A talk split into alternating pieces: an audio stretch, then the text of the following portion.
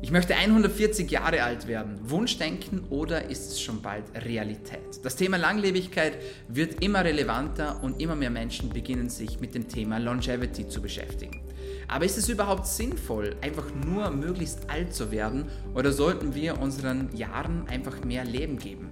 Welche Techniken kannst du anwenden, damit du dein persönliches Longevity-Ziel erreichst und wie kannst du dieses direkt in deinen Alltag implementieren. Welche Nahrungsergänzungsmittel machen Sinn? Alle diese Dinge besprechen wir heute in einer Special-Episode mit unseren Gästen Nina Ruge und Nico Teuschler. Dabei wünsche ich dir viel Spaß. So, herzlich willkommen zum zweiten Teil zum Longevity-Thema, Thema Langlebigkeit. Wir hatten schon mal darüber gesprochen und wir hatten einen wunderbaren Gast hier bei der Show, nämlich den lieben Nico Deutschler. Für alle, die ihn noch nicht kennen, er wird sich gleich vorstellen und er hat sich bereits auch schon fachlich äh, bei uns sehr gut präsentiert. Äh, wenn ihr den Podcast noch nicht gehört habt, dann unbedingt gleich im Anschluss nochmal reinschalten. Heute habe ich außerdem die liebe Nina Ruge hier zu Gast und ich würde sagen, ihr beiden erstmal vielen Dank, dass es geklappt hat, dass wir uns hier nochmal austauschen können. Stellt euch bitte gerne kurz vor, Ladies first, und dann können wir auch direkt reinstarten ins Thema. Okay, also ich bin die Nina Ruge und äh, war mal Studienrätin für Biologie und Deutsch, habe also Biologie höheres Lehramt studiert und mich hat nach 30 Jahren täglicher Fernsehpräsenz das Thema Longevity, gesunde Langlebigkeit unendlich gepackt, also die zellulären Ursachen des Alterns und was wir tun können, nicht nur in Sachen Lebensstil, sondern auch Nahrungsergänzungsmittel und dann auch Zukunftstherapien, was da so auf uns zukommt, um länger gesund zu leben. Also mein Ziel, ich möchte 90 werden. Der Nico, der ist ja viel jünger als ich, der wird bestimmt schon 110. Und ich möchte gesund 90 werden und dann ganz schnell sterben. Das ist mein Ziel. Das ist mal ein, ein angesagtes Ziel. Sehr, sehr gut. Nico, wie alt willst du denn wirklich werden? ja, wenn ihr wüsstet, wie alt ich schon wirklich bin. also ich bin momentan 31 und natürlich die 100 wäre natürlich schön, wenn ich die knacken könnte. Mhm. Das wäre Wahnsinn. Aber ich glaube, das setzen sich gerade sehr viele junge Menschen als Ziel, vor allem im Bereich Biohacking. Da tut man ja einiges dafür, dass man das erreicht. Und die, ich sage mal, die Tendenz spricht auch wirklich für sich, weil das Lebensalter nimmt zu, alles geht dahin. Ja, viele andere Fragen, die muss man dann klären, wie es dann weitergeht mit alt werden, besonders gesund alt werden, ist, glaube ich, das Wichtigste. Ne?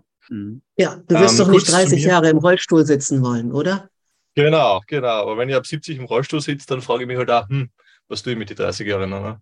Ja. Aber schön wäre, wenn man gesund, aktiv ist und viel machen kann, das wäre das Beste. Ja. Den Jahren mehr Leben geben.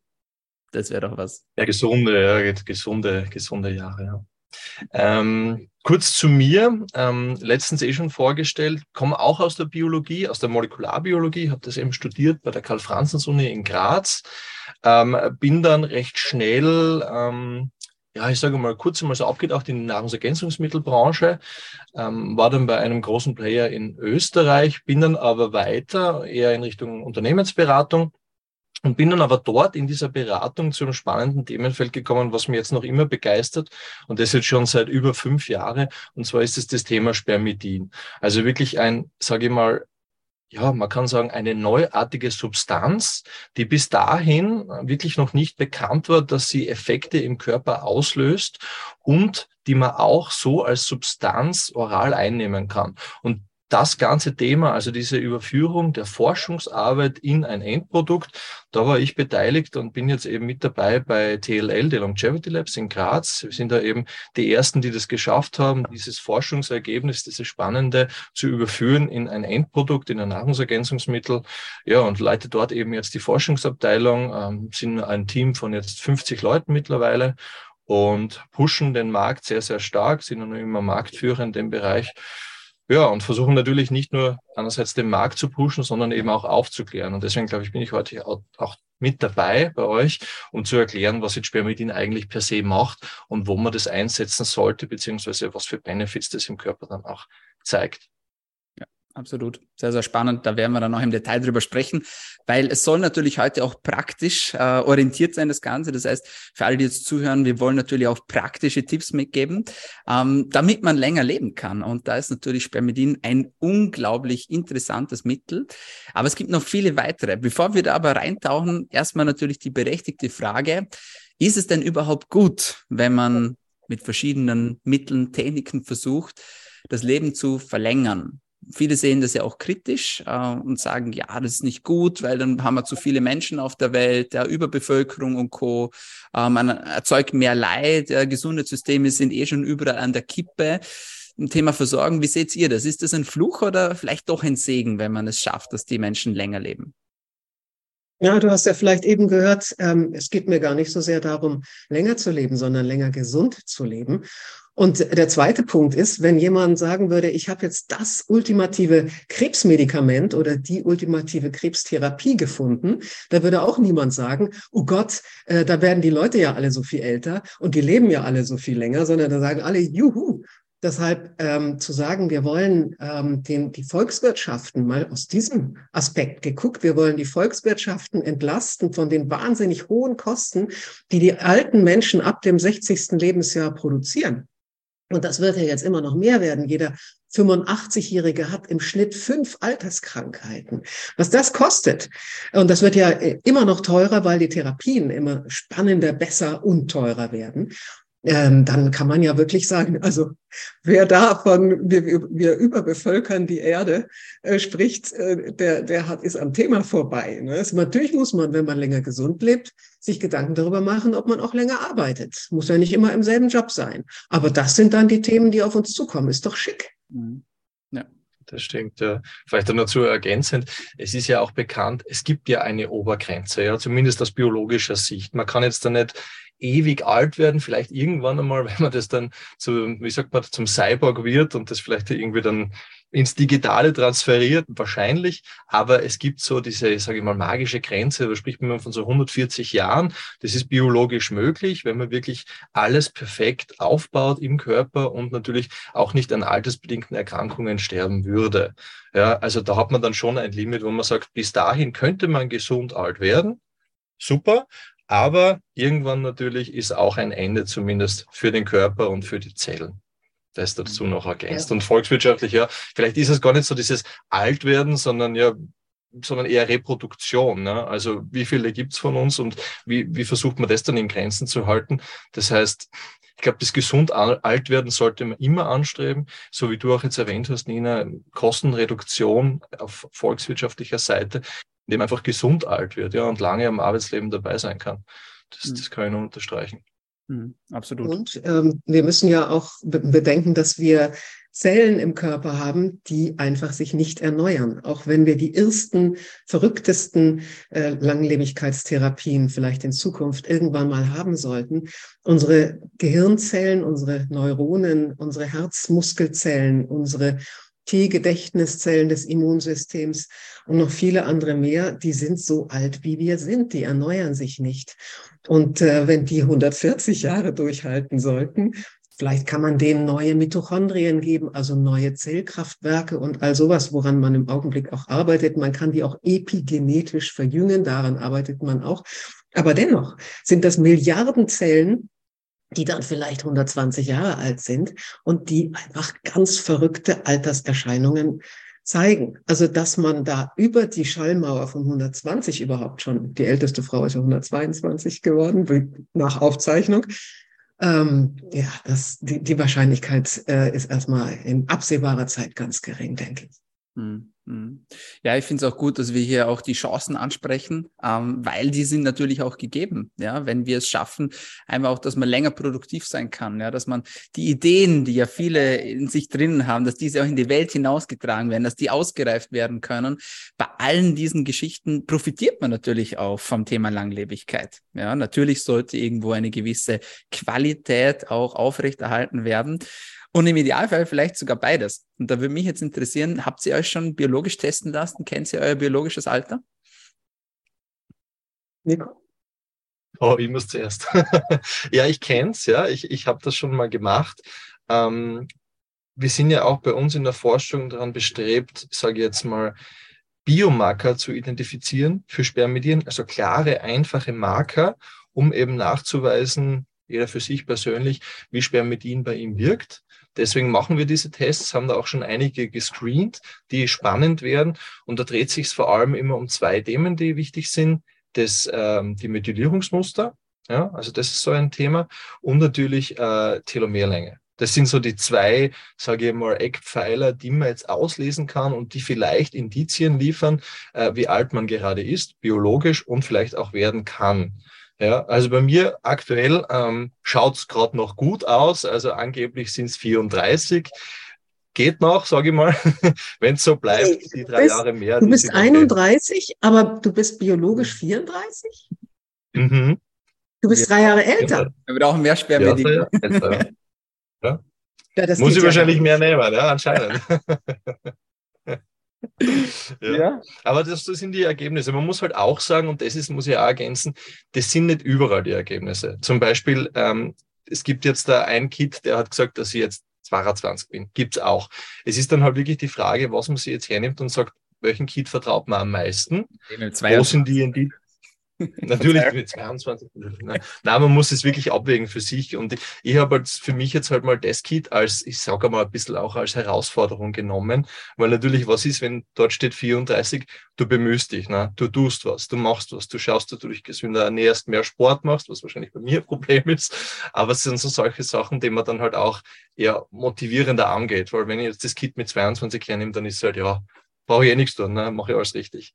Also in dem Fall nehme ich lieber die 34 und sage, okay, ich tue ein bisschen mehr.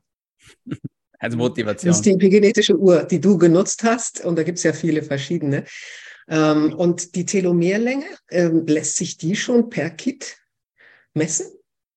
Ja, gibt es auch. Aber in welchen Geweben? Die sind ja, die Telomere sind ja sehr eben organspezifisch. Du hast ja in Immer der Leber völlig andere Länge. Ja. ja, also hast du, also da, im Grunde hast du nur das Alter deines Blutes gemessen, aber nicht deine Organe. Okay. Genau. Genau. mhm. genau. Ja, das, und die epigenetische so Uhr. Ist, hm? Ja. Entschuldige, so funktionieren die meisten ja Kids mit Blutproben oder Speichel. Ne? Ja. Das ist halt genau. das.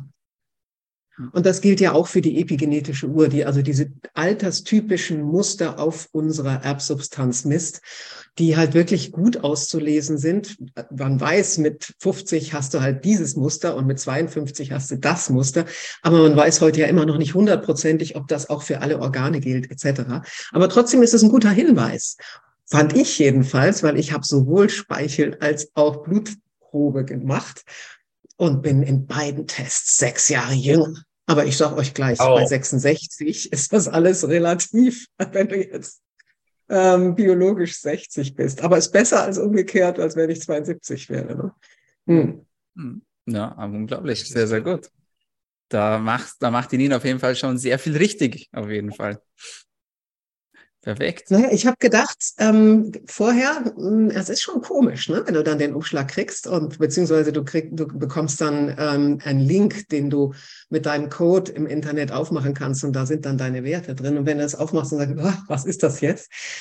Ähm, und die, die, ich habe halt gedacht, da ich mh, hm, schon immer, also ich bin ewig schon Vegetarierin und habe regelmäßig und immer viel Sport gemacht, okay, habe auch mhm. äh, meditiert und bin auch mental, glaube ich, ganz gut dabei, aber äh, ich habe halt mein Leben lang wahnsinnig viel gearbeitet, tu das mit großer Leidenschaft und das ist nicht immer nur positiver Stress, mhm. das ist auch negativer Stress, der gehört einfach dazu. Und von dem wissen wir ja auch, dass der alt macht. Deshalb habe ich gedacht, naja, schauen wir mal, wie dann das Endergebnis ist und war dann doch sehr positiv überrascht. Ja, aber insgesamt viel gearbeitet und doch viel wieder ausgewogen. So ja, soll es sein. Offenbar, hoffentlich. Ideal. Sehr, sehr schön. Okay, jetzt ist natürlich die Frage, warum altern wir denn eigentlich? Und es gibt ja mittlerweile schon zehn verschiedene Mechanismen, die wir kennen. Ähm, lasst uns gerne über äh, vielleicht zwei oder drei davon etwas genauer sprechen. Ähm, vor allem das Thema der Seneszenz finde ich immer sehr, sehr interessant. Ähm, da haben wir auch schon drüber gesprochen im Podcast Zombiezellen, ja, wie man sie kennt. Ähm, Wie sieht's hier aus? Vor allem, weil man ja auch viel versucht, mit sogenannten Senolytikern zu arbeiten, um diese Zombiezellen dann auch wieder, äh, ja, wiederherzustellen bzw. auszuradieren. Ja, und da reicht's ja teilweise auch schon, wenn man nur 30 Prozent davon eliminiert, um positive Effekte zu bekommen. Ähm, was sagt ihr zu diesem Thema? Zombiezellen? Ja, also spannendes Thema. Ähm, vielleicht zuerst mal so die, diese Biologie dahinter kurz einmal erklärt, was ist das und wo, wieso gibt es die überhaupt? Ne? Also im Körper ist es so, wir haben sehr viele Zellen. Ja? Die Zellen teilen sich immer wieder. Gewisse Zellen teilen sie öfter als andere.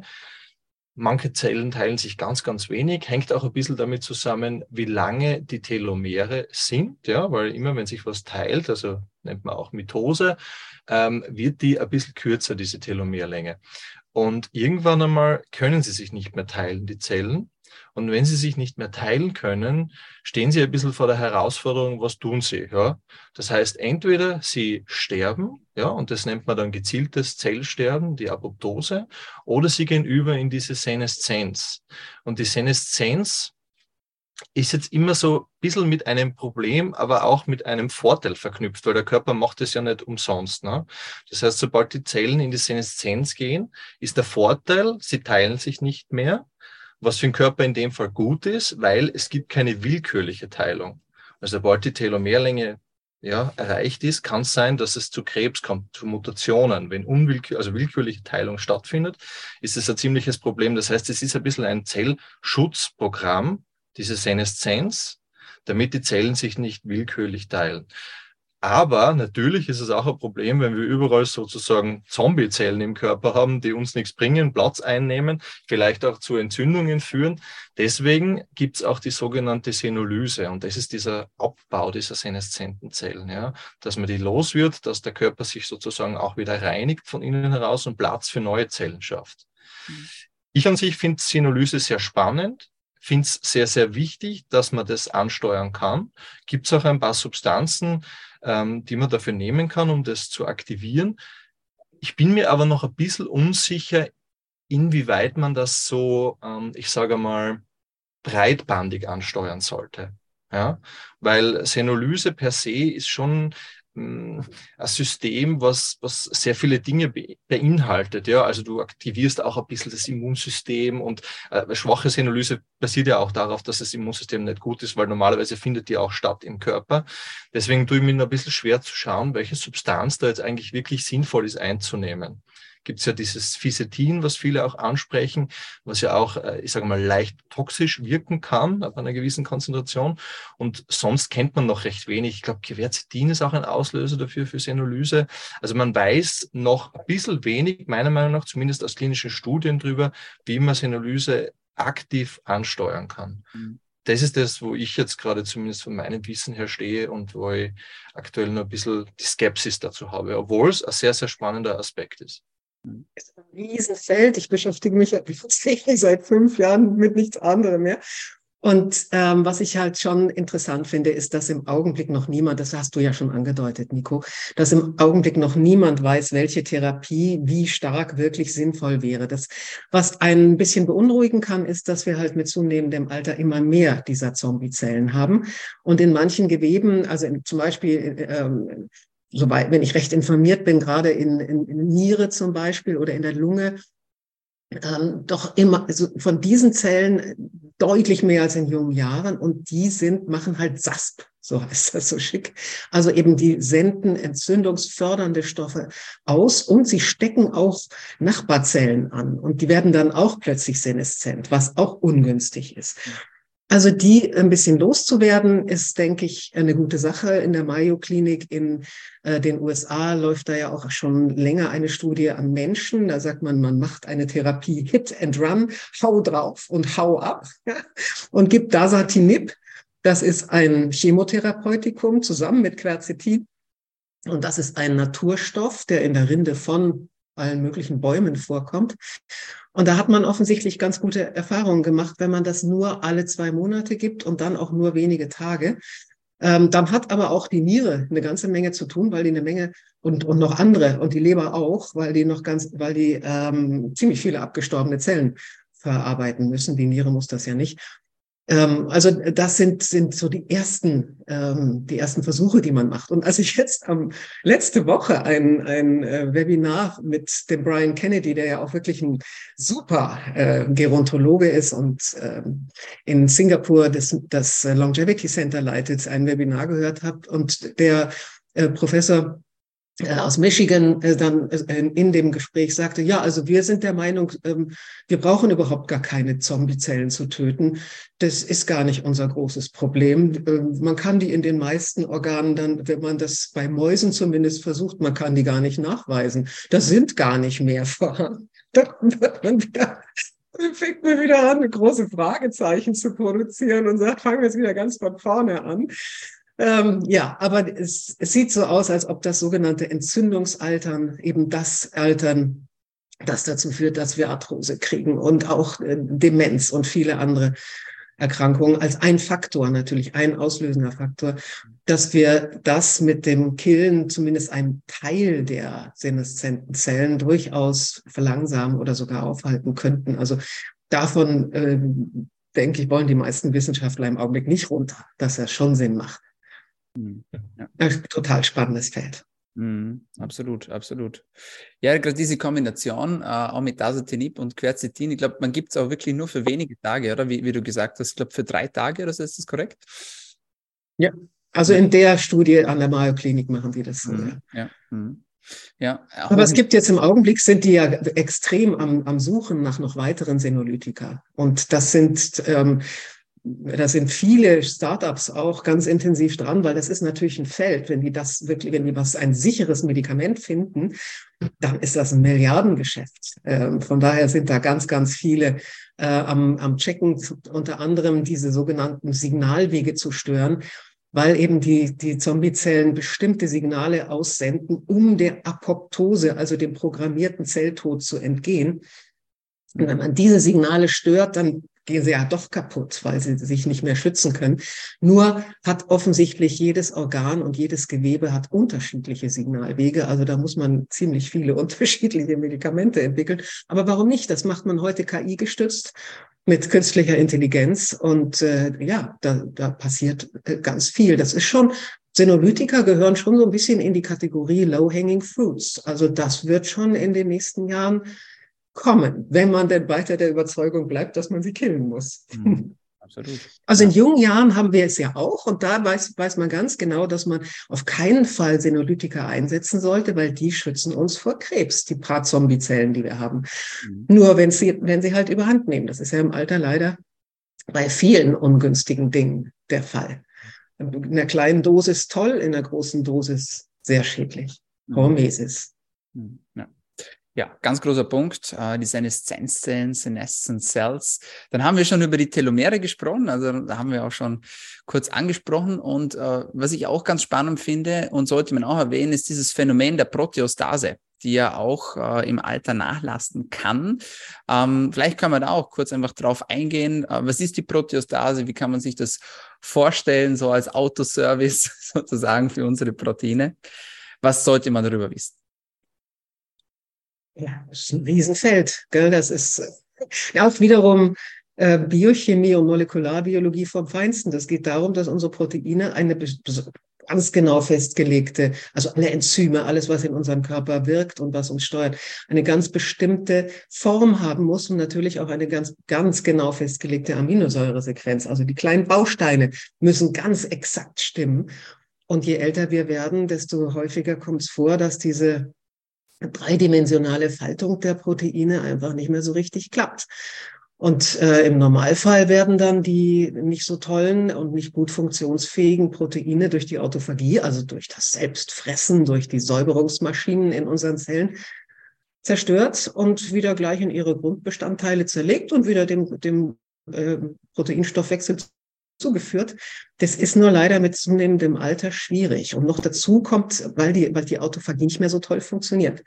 Und dazu kommt es eben noch, dass diese ähm, Proteine, wenn sie nicht ganz richtig gefaltet sind, zur sogenannten Aggregation und zur Verklumpung neigen.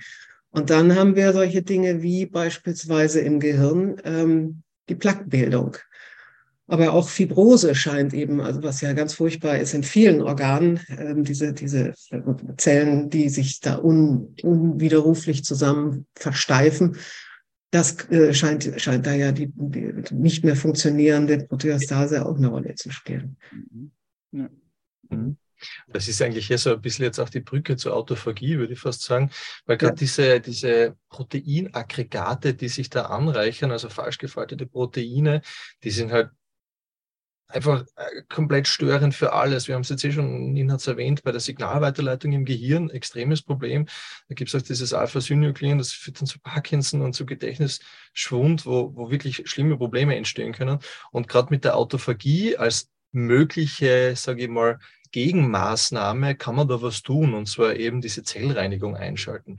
Also wirklich den, den zellulären ja, Reinigungsprozess aktivieren. Und das ist was ganz was Spannendes, was erst kürzlich, kürzlich auch entdeckt worden ist. 2016 den Nobelpreis dafür gegeben, wo man wirklich erkannt hat, wie das funktioniert in der Zelle und auch wie man es triggern kann. Wissen wir ja auch schon, entweder Fasten oder Spermidin mein Thema, juhu. Und das ist halt das Tolle, wo man wirklich halt was dagegen tun kann. Also wirklich weiß, da wirkt etwas und da kann man aktiv dagegen vorgehen. Habe ich eine Nachfrage. Ähm, das ist mir auch tatsächlich nicht klar. Es gibt ja verschiedene äh, Reinigungssysteme in der Zelle. Und eine ist ja speziell für die Proteine, und das hatte Dominik ja angesprochen.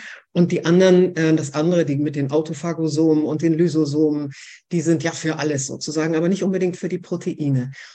Sind, ist denn die Autophagie-Stimulierung? Nehmen wir jetzt mal das Spermidin äh, die Autophagie, die Selbstreinigungskraftstimulierung auch durch Spermidin. Betrifft das auch die Proteosomen? Auch die, ja. die, die, die fehlgefalteten Proteine zerlegen?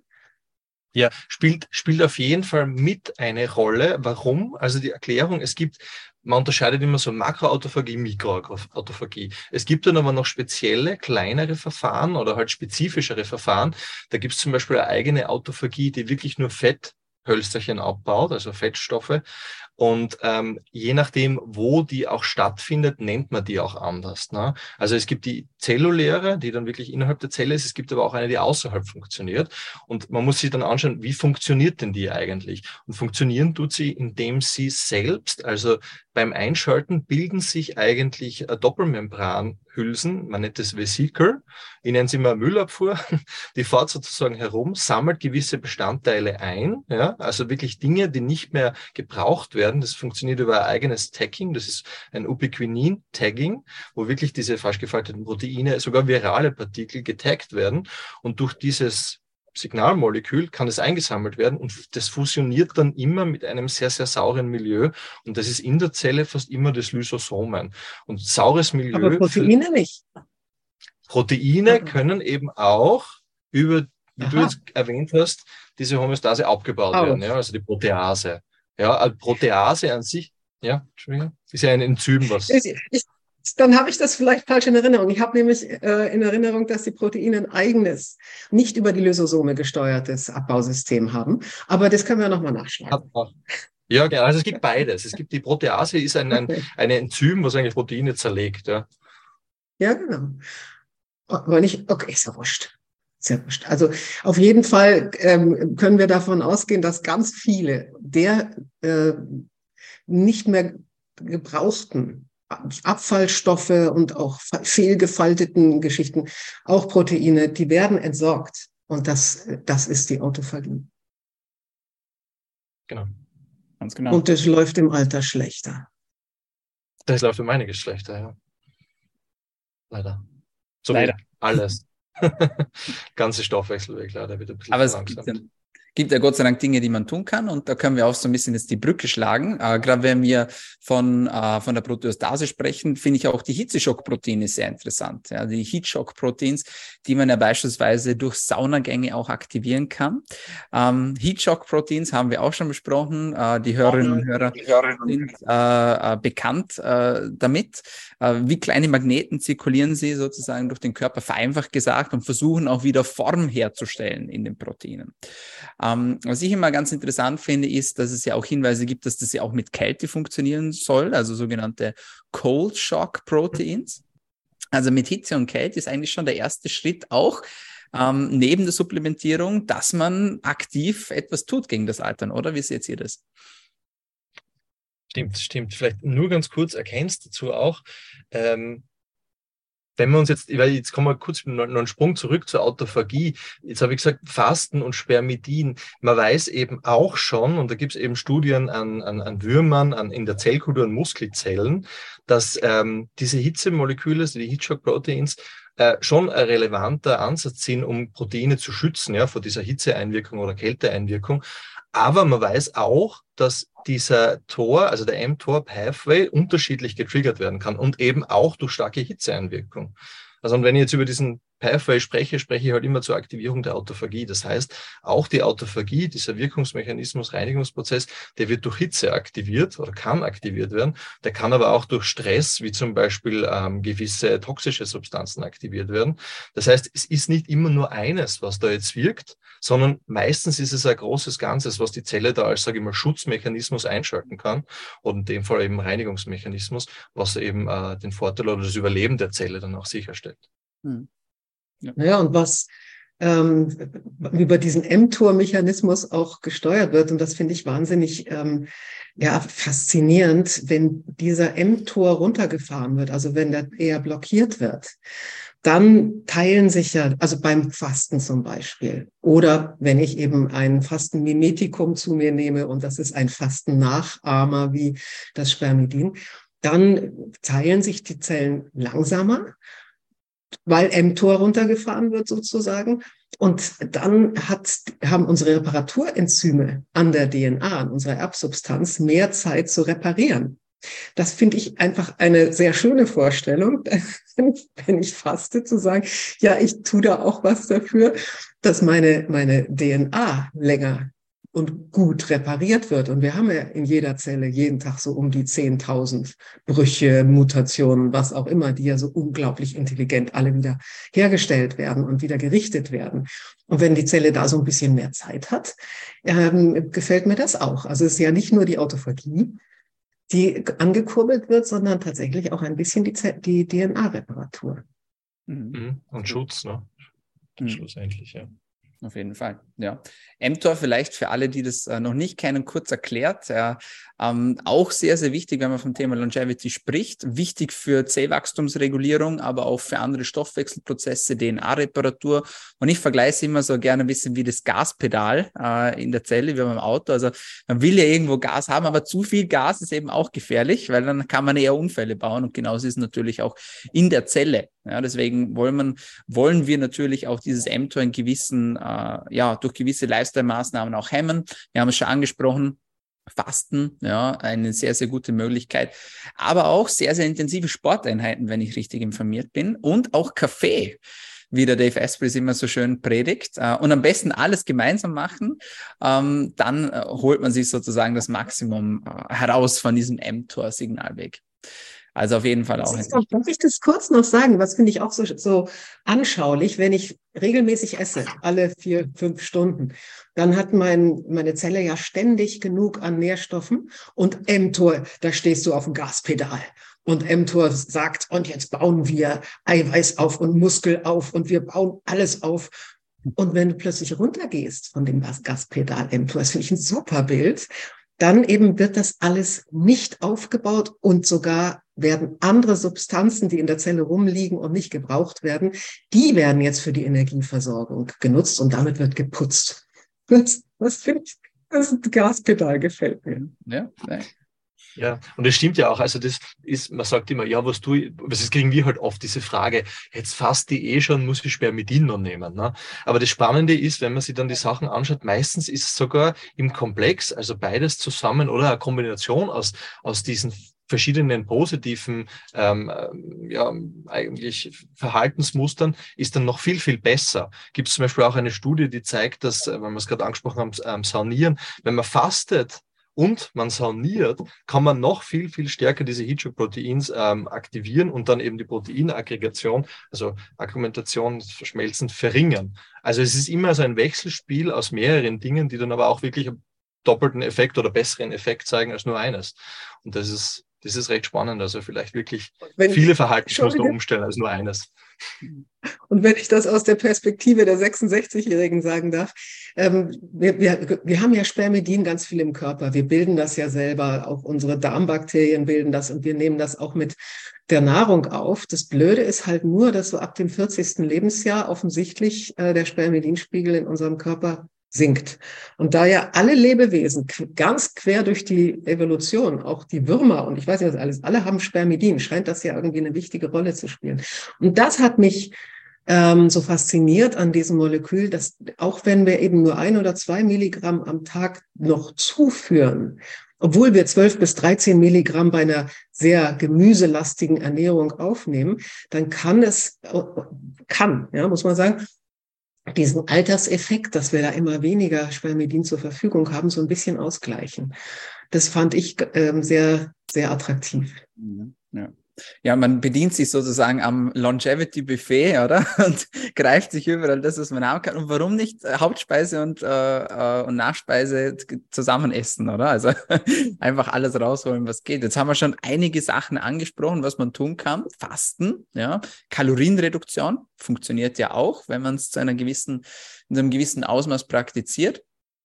Dann haben wir die Sauna schon angesprochen, ja. Wir haben Spermidin angesprochen. Ähm, Sport natürlich auch, ja. Also Sport natürlich auch sehr, sehr wichtig. Bewegung, um lange leben zu können, beziehungsweise um auch gut leben zu können. Ähm, wie macht ihr das? Wie baut ihr das ein in euren Alltag? Thema Bewegung. Ja, Bewegung ist immer so eine ja schon Sache. angedeutet.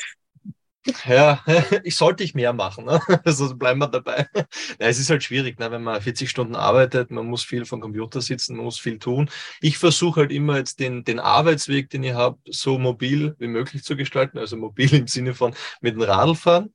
Ja, und weniger mit meiner Vespa, obwohl das immer sehr schön ist. Ähm, aber ja, zumindest mit dem Rad, da hat man die Bewegung, und bei mir geht es zum Schluss immer recht steil rauf. Da weiß ich, okay, jetzt ist dieser One Sweat a Day Moment. Und zum Schluss weiß ich dann, okay, jetzt habe ich zumindest diesen Minimalaufwand des Sports heute hinter mir. Hm. Ja, sehr, sehr gut. Nina, wie ist bei dir? Wir können, wir können auch, äh, ich sage gleich, was ich mache, wir können auch gerne noch auch über weitere Ernährung reden, weil ich halt halt ähm, nicht nur Kalorienreduktion äh, und, und Intervallfasten für wahnsinnig wichtig, sondern eine ganz, ganz stark gemüsebasierte Ernährung, zu 80 Prozent. Ja. Und äh, Zucker weglassen, tierische Fette weglassen und solche Dinge. Also Sport, ähm, ich versuche, ich schaffe es nicht immer, aber ich versuche zweimal in der Woche wirklich ähm, Krafttraining zu machen und das ist in meinem Alter absolut notwendig. In deinem noch nicht so sehr, Nico.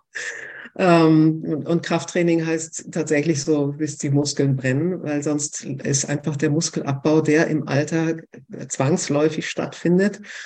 Sonst findet der auch richtig statt. Du kannst ihn wirklich ordentlich äh, verzögern. Und ähm, ich, ich schaffe es schon, fast jeden Tag mindestens 50 Minuten zu laufen. Joggen geht leider nicht mehr. Ich habe mir zu viel, habe auf zu viel auf Asphalt gejoggt und habe jetzt äh, Kniearthrose. habe ich aber schon mit Stammzellentherapie angefangen zu bekämpfen. Äh, aber ich laufe schnell. Ich, also ich gehe schnell. So mit meinem Hund, der äh, mein jetziger ist gerade zehn Monate alt, da geht's häufig nicht so schnell wegen Schnüffeleinheiten zwischendurch. Aber ähm, ich werde ihn dazu kriegen, dass er mit mir dann wieder richtig läuft, ohne Pause. Sehr, sehr gut. Ja, und es braucht eigentlich gar nicht so viel, oder? Wie wir auch wissen. Also ähm, rein um die Telomere einfach auch lang oder ja, länger zu halten und jünger zu halten. Fünfmal pro Woche 30 Minuten, ja. Und auch einfach so mal ein kleiner Spaziergang ähm, das ist ja, sind ja Dinge, die teilweise auch wirklich umsetzbar sind. Und vielleicht schafft man es ja, wenn man nicht gerade an den Schreibtisch gebunden ist, dass man vielleicht mal ein Walking-Meeting macht oder dass man die Telefonate sammelt und dann währenddessen, dass man spazieren geht, die dann abarbeitet. Also finde ich ja auch eine, eine gute Sache. Äh, und natürlich, sportliche Aktivität boostet einen Stoff. Und da kommen wir jetzt ein bisschen zur Supplementierung ja auch der sich NAD nennt. Nico, ich glaube, da kannst du wieder äh, wirklich in die Tiefe gehen. Was ist NAD und warum, warum wollen wir denn viel davon haben? Ja, gerne. Kann ein bisschen versuchen aufzuklären. Ähm, also NAD per se ist ja nichts anderes als ein Energieäquivalent für uns in der Zelle. Ja? Also wir nutzen NAD für ganz viele verschiedene Stoffwechselwege. Es ist immer so ein bisschen ein, ein ich sage mal, nennen Sie jetzt mal Katalysator ja, für gewisse Enzyme, für gewisse ähm, Stoffwechselwege, um eben Energieäquivalente von einer Substanz zu einer anderen zu bringen. Da sind wir jetzt schon sehr tief in der Zelle. Vereinfacht erklärt ist es wirklich ein Energieträger. Also er bringt ein Potenzial von A nach B. Das Spannende an der Substanz ist aber, dass es so per se, also das NADH, das Geladene, das können wir sehr, sehr schwer wirklich von außen aufnehmen, beziehungsweise weiß man gar nicht genau, ob das dann an der Zelle dort ankommt, wo man es gerne hätte. Es gibt ein paar Formen, so stabilisiertes NADH ist aber noch immer so ein bisschen fraglich, ob das dorthin gelangt, wo man es haben will. Jetzt gibt es andere Möglichkeiten, wie ich das NAD, also das, was ich in der Zelle halt brauche, irgendwie reinbekomme. Und deswegen gibt es da verschiedene Formen von diesem NAD-Molekül. Sprich dann meistens ja von Vorläufern, weil zum Schluss will man ja dieses NAD Plus bzw. NADH haben. Und da gibt es jetzt zum Beispiel das NAM, das Nikotinamid. Das ist eben eigentlich die Substanz, die man auch kennt als äh, Vitamin B3, wenn ich es noch richtig im Kopf habe. Ähm, Gibt es aber auch als, sage ich mal, jetzt da andere Formen, die man im Laufe der Wissenschaft entdeckt hat, wo man vielleicht vermutet oder es Studien gibt, dass die Aufnahme sich verbessert, leichtere Bioverfügbarkeit, dass man geringere Mengen braucht und, und, und, und, und. Gibt es zum Beispiel das NR, das Nicotinamid Ribosid oder das äh, NMN, Nicotinamid Mononukleotid. Ähm, alles Ansätze, die äh, sehr, sehr spannend sind und die auch wirklich vielversprechend sind. Für mich per se ist es noch ein bisschen schwammig. Ich glaube per se jetzt noch nicht an eine dieser Substanzen. Ich bin eher so derjenige, der dann eher reinschaut in die Zelle und versucht darzustellen oder versucht irgendwie zu verstehen, was jetzt da aus diesen Substanzen genau passiert und auf dem Weg, äh, welche Probleme sie da eigentlich umgehen müssen. Und gerade bei diesen ersten Problemstellungen, und zwar die erste Problemstellung ist diese Zellwand, also die Membran, da scheitern schon einige von diesen Substanzen. Vor allem eben das NMN. Ja. Also das kann per se jetzt noch nicht so einfach durch diese Zellwand gehen, wodurch man jetzt auch versucht, Lösungen zu finden. Da gibt es dann so myzelierte Schichten, also das sind äh, Doppelmembran umhüllte NMN-Partikel, die dann eben mit der Membran der Zelle fusionieren und dann doch reingehen.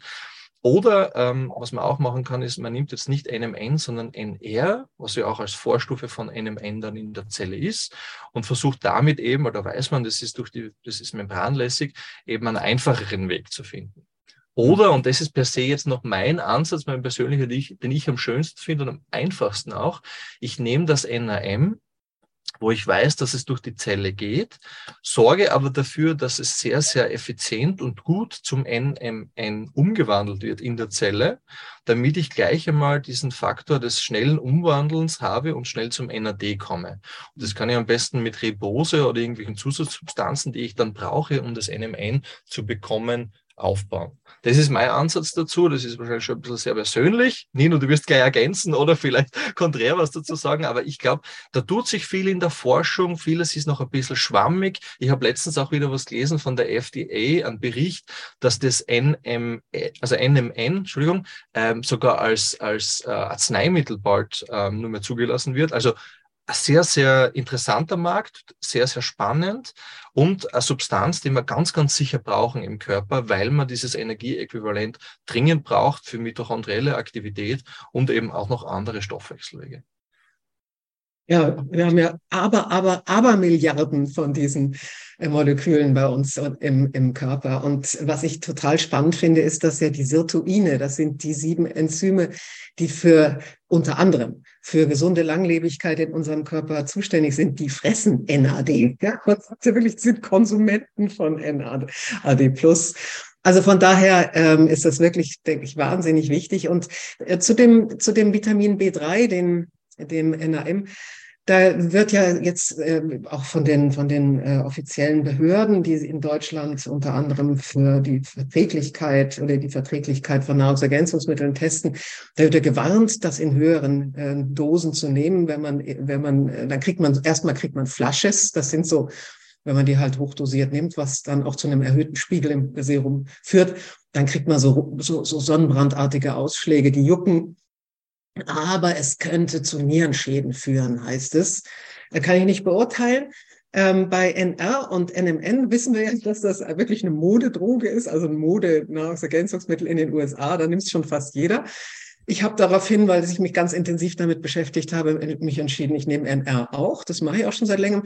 Habe das dann mal kombiniert mit Vitamin B3 und habe echt Flasches gekriegt. Das war sehr lustig. Ähm, was, was vielleicht ähm, äh, spannend wird, ist, äh, was im Augenblick auch noch entwickelt wird, um die Bioverfügbarkeit, also die Aufnahmefähigkeit von NR, Nikotinamid Ribosid oder eben NMN zu erhöhen. Ähm, das ist ein äh, Proton noch dran zu hängen, also NMNH oder NRH. Und das wird jetzt gerade mhm. an der Uni in Amsterdam ähm, an dem auch Longevity-Institut ähm, geforscht. Das kann man im Augenblick nur spritzen. Und das ist offensichtlich so bioverfügbar, dass das eben richtig einen Riesenschuss gibt, dass, dass also die, der NAD-Spiegel enorm ansteigt. Und man da wirklich jetzt aufpassen muss, dass man nicht überdosiert. Was bisher war das immer so, man nimmt NMN oder man nimmt NR und dann sieht man, das geht hoch und dann geht das auch ganz schnell wieder runter im Serum.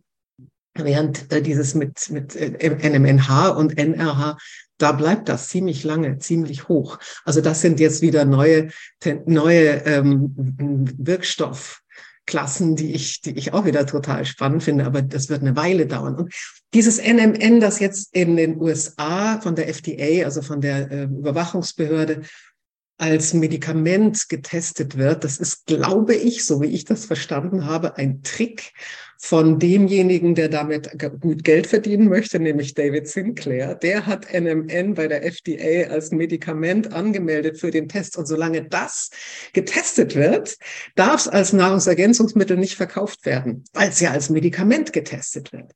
Und das ist, das ist natürlich für die NMN-Hersteller in den USA, die sind stinksauer, weil ihnen jetzt nur durch so einen Verfahrenstrick eigentlich verboten wird, das NMN als Nahrungsergänzungsmittel zu verkaufen.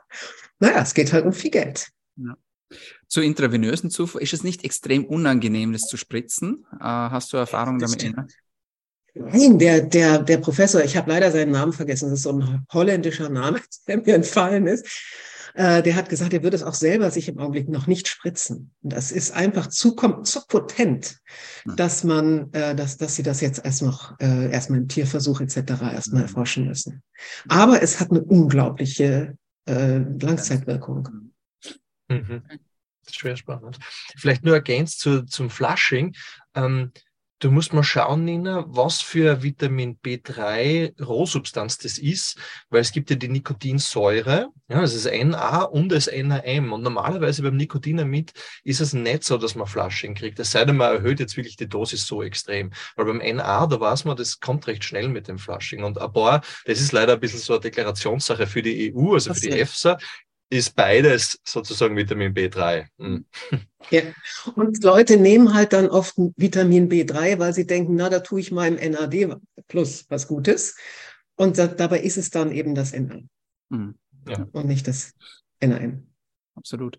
Ja, unglaublich spannend. Ähm, kommen wir langsam zum Schluss. Vielleicht als Schlussfrage an euch beide, wenn ihr nur noch eine Sache machen dürftet oder nur noch eine Sache nehmen dürftet, um euer Longevity-Ziel zu erreichen, was würdet ihr machen? Nur eine einzige Sache.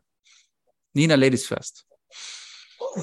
Also ich denke schon so etwas wie Vitamin B12 oder Vitamin D. Ganz einfach, weil das ist elementar beim Älterwerden, ähm, um äh, ganz viele Coenzyme am Laufen zu halten und ganz vieles am Laufen zu halten. Äh, ja. Mhm. Okay. Also das ist richtig herkömmlich. Mhm. Nico. Also wenn es um eine Substanz geht, natürlich Spermidin. Spermidin. Ganz klar. ähm, aber wenn es darum geht, nur mehr ein so Verhaltensmuster machen zu können, dann würde ich ganz, ganz sicher nicht einmal die Ernährung nehmen, sondern ich würde wirklich Sport nehmen, also Bewegung. Mhm weil das einfach so viel mehr nach mir gibt, jetzt auch in einer direkten Wahrnehmung gell, vom Gefühls- und emotionalen äh, äh, Standpunkt, dass ich sage, ohne dem, glaube ich, also gar kein Sport wird nicht gehen. Hm. Das wäre, glaube ich, furchtbar. Absolut richtig, aber dann auch Intervallfasten und äh, vor allem kein ja, Zucker. Wenn ich zwei Sachen ja. machen darf. ja, kein Zucker. Ja, absolut. Ja, hervorragend. Ihr zwei, vielen lieben Dank für eure Zeit und für eure Expertise, fürs Teilen eures Wissens. Es war wieder mal eine große, große Freude. Und ich wünsche euch weiterhin viel Spaß und viel Erfolg beim gesund alt werden und auf dass wir das biologische Alter von uns allen nochmal richtig optimieren. Darf ich meinen Super. Spruch sagen? Sehr gerne. Alles wird gut, aber nicht von alleine. Perfekt. In Schlussworten würde ich sagen, vielen Dank fürs Dranbleiben und fürs Zuhören. Und ich hoffe, wir sehen und hören uns wieder. Tschüss, tschüss. dann. Tschüss. Ciao.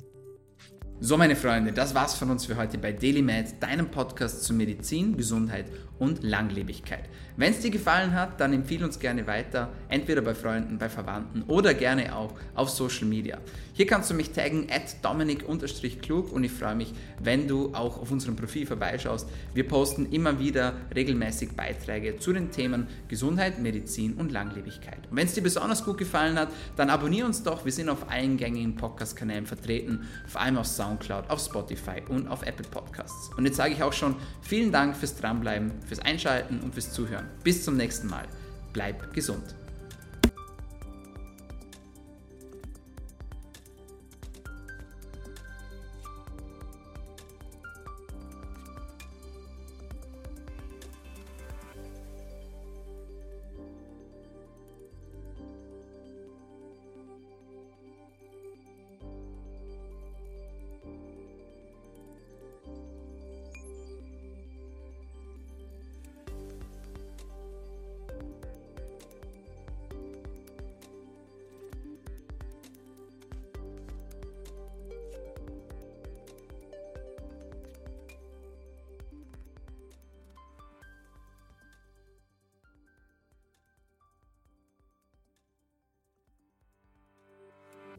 Der Dailyman Podcast wird kreiert, aufgenommen und bereitgestellt durch Dr. Dominik Klug.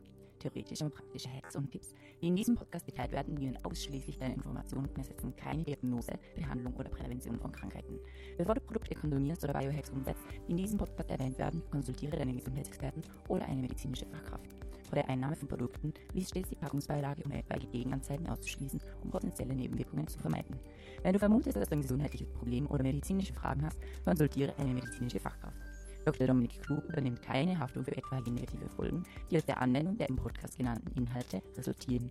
Meinungen und Statements von geladenen Gästen sind ihre eigenen und werden nicht zwingend von Dr. Dominik Klug befürwortet. Geladene Gäste im Podcast haben eventuell direktes oder indirektes Interesse am Verkauf von den Podcast genannten Produkten oder Dienstleistungen. Die Glaubwürdigkeit oder Qualifizierung der geladenen Gäste wird durch den Podcast weder repräsentiert noch gewährleistet. Dieser Podcast gehört Daily Med.